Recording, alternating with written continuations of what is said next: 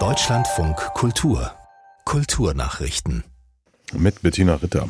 Der israelische Dirigent Omer Meir Welber wird vom Sommer 2025 an Generalmusikdirektor der Hamburgischen Staatsoper und Chefdirigent des Philharmonischen Staatsorchesters Hamburg.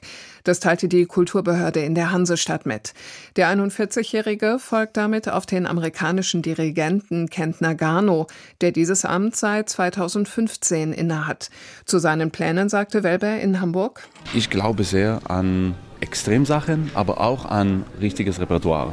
Und ich finde, das ist immer schön, eine Bohème in Freitagabend haben und es ist auch immer fantastisch, ein Grand Macabre am Dienstag haben.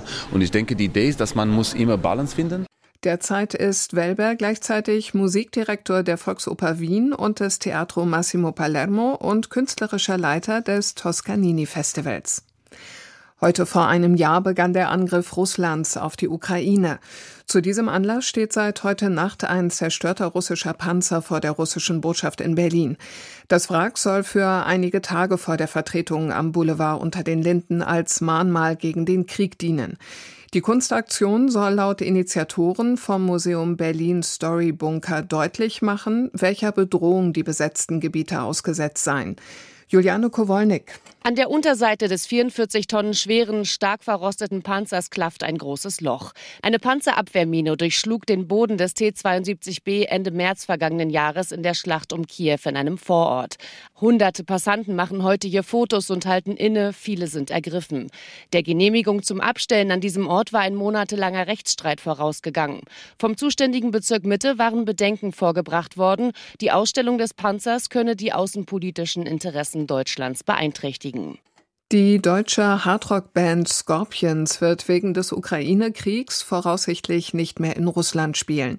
Er sehe es nicht, dass man noch mal dort auftreten werde, sagte Gitarrist Matthias Japs der Zeitung Mannheimer Morgen.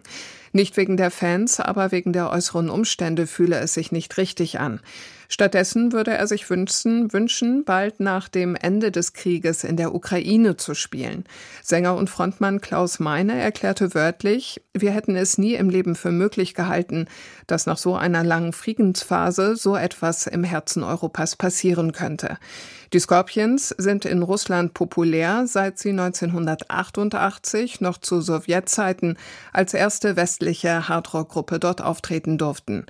Ihr Hit Wind of Change von 1991 wurde zu einer Hymne des Umbruchs in Osteuropa.